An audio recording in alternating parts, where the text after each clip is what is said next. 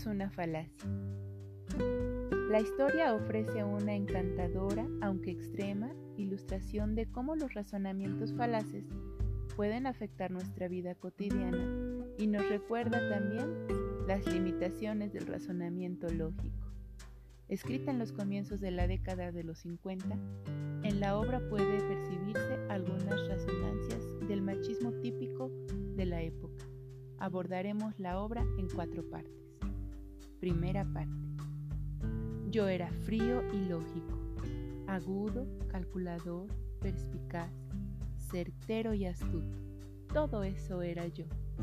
Mi cerebro era tan poderoso como dínamo, tan preciso como las balanzas de un químico, tan penetrante como un bisturí de un médico. Y piensen en esto, solo tenía 18 años. No sucede a menudo que alguien tan joven tenga un intelecto tan gigantesco. Tomen por ejemplo a Petey Bellow, mi compañero de cuarto de la universidad. La misma edad, el mismo origen social, pero tonto como un buey. Un tipo bastante agradable, pero sin nada en la cabeza. Del tipo emocional, inestable, impresionable y lo peor de todo, esclavo de la moda. Opino que las modas son la verdadera negación de la razón. Ser barrido y arrastrado por cada nueva locura que llega, rendirse a la idiotez solo porque todos los demás lo hacen. Esto, para mí, es el pináculo de la irracionalidad. Sin embargo, no lo era para Petey. Una tarde encontré a Petey tirado en su cama con una expresión de tal desesperación en su cara que inmediatamente diagnostiqué apendicitis. No te muevas, le dije, no tomes ningún laxante, llamaré a un médico. Mapache, murmuró con voz ronca. ¿Mapache? Pregunté deteniéndome en mi carrera. Quiero un abrigo de mapache, se lamentó Petey. Me di cuenta de que su problema no era físico, sino mental. ¿Por qué quieres un abrigo de mapache? Debí haberlo sabido, gritó, golpeándose las sienes. Debí haber sabido que volverían cuando el Charleston volvió. Como un estúpido gasté todo mi dinero en textos de estudio y ahora no puedo comprarme un abrigo de mapache. ¿Quieres decir, dije incrédulamente, que la gente realmente está usando abrigos de mapache de nuevo? Todos los grandes hombres del campo lo están usando. ¿Dónde has estado tú? Dentro de la biblioteca, dije, nombrando un lugar no frecuentado por los grandes hombres del campus. y saltó de la cama y se paseó por todo el cuerpo, por todo el cuarto. Tengo que tener un abrigo de mapache, dijo apasionadamente. Tengo que tenerlo. ¿Pero por qué, Petey? Míralo desde una perspectiva racional. Los abrigos de mapache son insalubres, echan pelos, huelen mal, pesan demasiado, son desagradables de ver, son...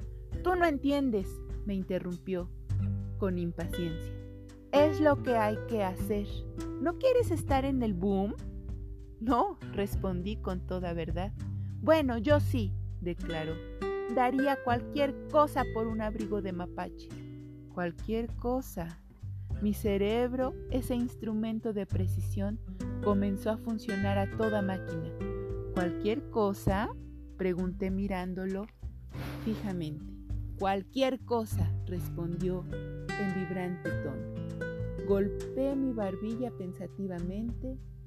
Sucedía que yo sabía cómo poner en mis manos un abrigo de mapache. Mi padre había tenido uno en su época de estudiante. Ahora estaba en un baúl en el ático de mi casa. También sucedía que Petey tenía algo que yo quería. No la tenía exactamente, pero tenía primer derecho sobre ello. Me refiero a su chica, Polly Speed. Por mucho tiempo yo había ambicionado a Polly Speed. Permítaseme enfatizar que mi deseo por esta joven no era de naturaleza emocional. Ella era, por cierto, una chica que me excitaba las emociones, pero yo era alguien que fuera a dejar que mi corazón gobernara sobre mi cabeza. Yo quería a Polly por una razón astutamente calculada, enteramente cerebral. Yo era un estudiante de primer año de leyes. En pocos años saldría a practicar la abogacía y estaba consciente de que necesitaba encontrar el tipo adecuado de esposa para promover la carrera de un abogado. Los abogados exitosos que yo había observado estaban casi sin excepción casados con mujeres hermosas, gráciles e inteligentes. Con una sola omisión, Polly llenaba estas características perfectamente. Era hermosa. No era aún de proporciones perfectas, pero yo estaba seguro de que el tiempo supliría la falta. Ella ya tenía todos los atributos necesarios para lograrlo. Era grácil. Por grácil quiero decir llena de gracia. Tenía una distinción al caminar, una libertad de movimiento, un equilibrio, que claramente indicaba que mejor era su educación. En la mesa sus modales eran exquisitos. Yo la había visto en el restaurante de la esquina del campus comiendo la especialidad de la casa. Un sándwich que contenía trozos de carne asada, salsa, nueces picada y una gran porción de crunch. Sin ni siquiera humedecerse los dedos, inteligente no era. De hecho, se orientaba a la dirección opuesta. Pero yo pensaba que bajo mi tutela y guía se podría más despierta. En todo caso, valía la pena hacer el intento.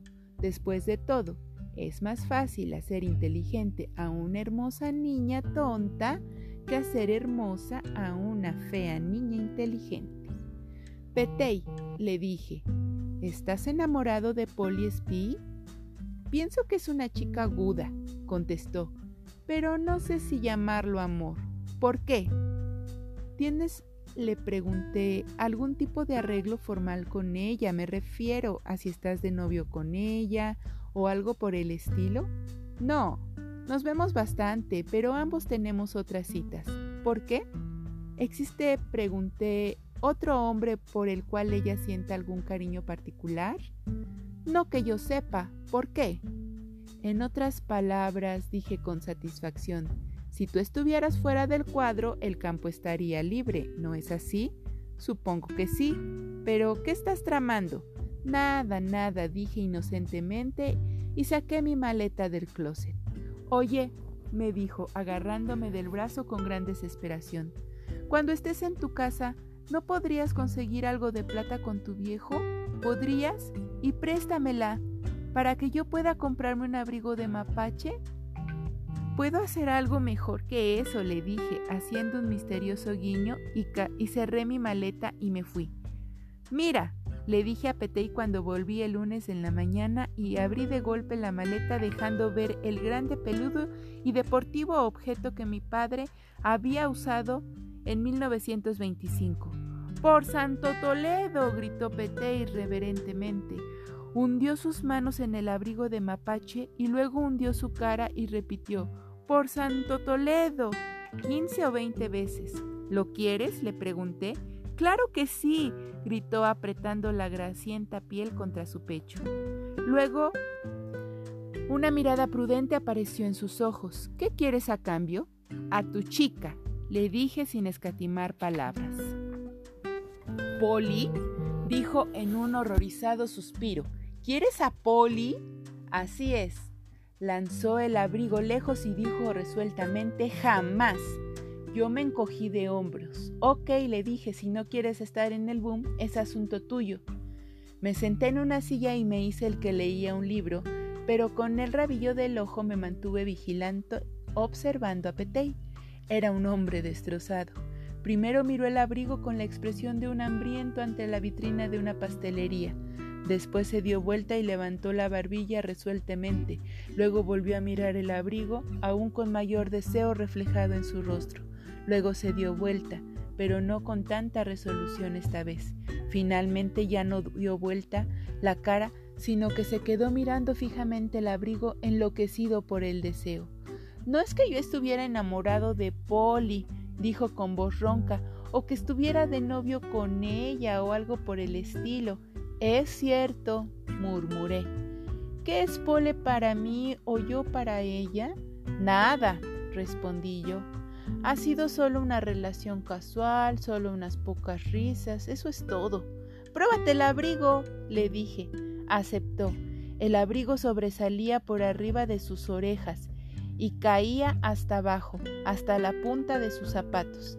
Se veía como una montaña de mapaches muertos. Me queda estupendo, dijo feliz. Me levanté de mi silla. ¿Es un trato? pregunté, extendiéndole la mano. Tragó saliva y dijo, es un trato, apretando mi mano.